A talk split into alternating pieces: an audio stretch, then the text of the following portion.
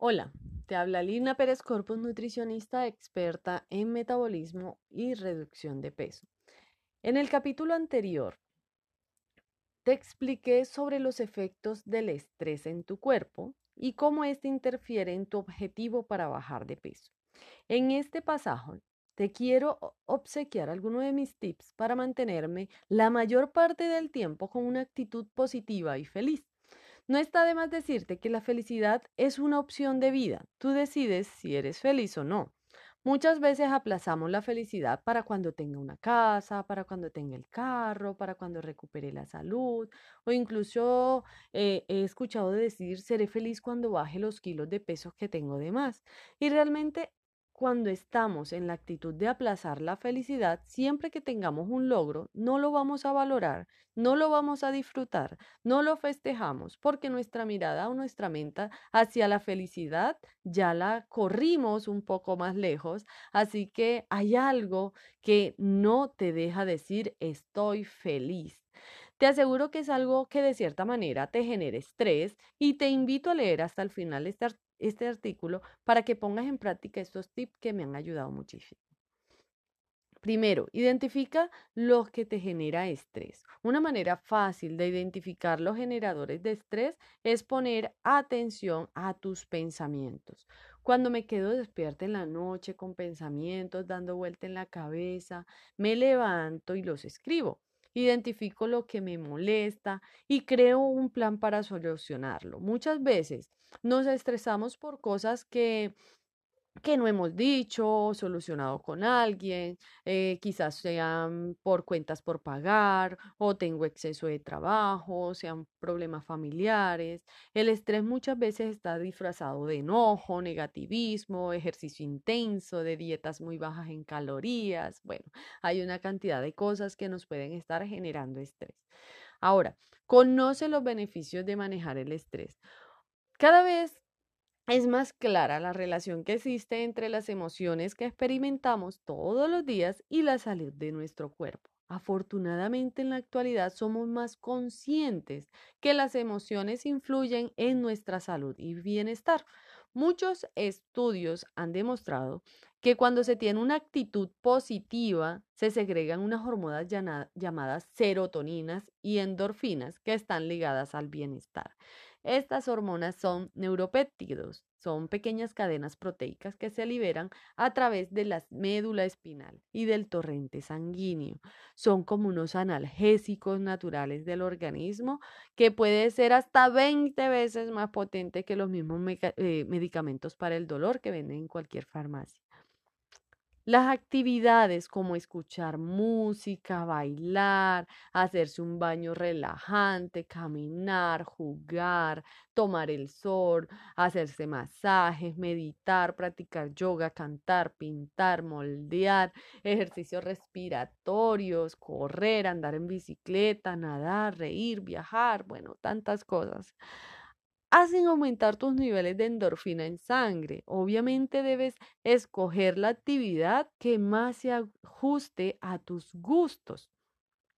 Y ahora, ¿Cuáles son esas funciones de la hormona de la felicidad? Primero, regular el apetito, promueven la calma, crean un estado de bienestar, mejoran el humor, reducen el dolor, retrasan el proceso de envejecimiento, aumentan las defensas, reducen la presión sanguínea, eh, contrarrestan los niveles elevados de adrenalina asociados a la ansiedad.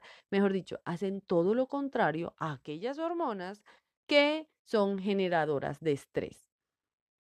Ahora, te voy a dar algunos tips para la desintoxicación emocional. Primero, sé consciente de lo que sientes. ¿Te ha pasado que has estado enojado y no sabes por qué? Es importante que te tomes un momento para identificar el origen de esa emoción, para que te puedas liberar. La meditación te puede ayudar a ser consciente de tus pensamientos. Puedes tomarte unos cinco minutos al día, cerrar tus ojos en un lugar tranquilo, poner toda tu atención a la respiración y ser consciente de los pensamientos que pasan por tu mente. De esta manera puedes identificar aquellos pensamientos que son más repetitivos y que posteriormente te están generando estrés. Segundo, expresa lo que sientes. Es necesario decir lo que sientes, sea que lo escribas o que hables con la persona implicada. Cuando, eh, eh, pues esto te ayudará a perdonar, a soltar. Eso sí, es poco conveniente decir las cosas cuando estás con mucha ira o si estás muy molesto porque puedes herir a la persona involucrada. Por ello te recomiendo, primero, escribe lo que piensas y sientes en una hoja y luego puedes que la rompas, la quemes, ¿sí? Trate de respirar profundo. Pregúntate si puedes ver la situación desde otra perspectiva. Eh, luego eh, puedes expresar tu situación con alguna, con alguna persona de confianza con la que puedas encontrar tranquilidad, no con quien aumente el fuego de tu ira y, o tu preocupación.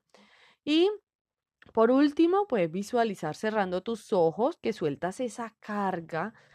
Luego respiras muy profundo y te pones a sonreír. Esas son acciones como tan sencillas que nos pueden hacer una liberación emocional gigante. Entonces ponlo en práctica y me cuentas, me colocas comentarios, cómo te fue, me escribes, como quieras. Ahora, bueno, el tercer tips es recuerdas Recuerda que tienes el poder de elegir lo que piensas y sientes. Eso es un superpoder.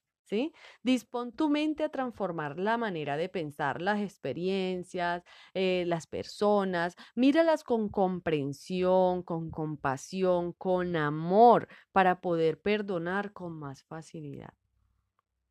Qué rico poder hacer esto. Y cuarto, aprende de cada experiencia. Libera el pasado y el dolor, quédate con el aprendizaje, pregúntate siempre con alguna experiencia que de pronto estés pasando, que hayas pasado, ¿qué puedes aprender de lo sucedido y cómo puedes crecer con esta experiencia? Sea una situación de enfermedad, sea una situación familiar, sea cualquier situación, incluso laboral, ¿qué puedes aprender? ¿Qué, qué puedes crecer con esta experiencia? ¿Sí? Y por último, toma la mejor decisión. Ahora que has liberado el dolor, que has perdonado, puedes decidir claramente qué es lo más sano para ti. Si es necesario poner distancia o hablar con calma, expresar tus emociones de una manera civilizada para llegar a un acuerdo, colocar límites claros. Enfócate siempre en la solución y no en el problema todo con el fin de cuidar tu estado emocional y disfrutar de un bienestar total. Enfócate siempre en la solución y no en el problema. No le des tanta vuelta a los problemas. Busca la solución y la encontrarás. Que tengas un excelente día.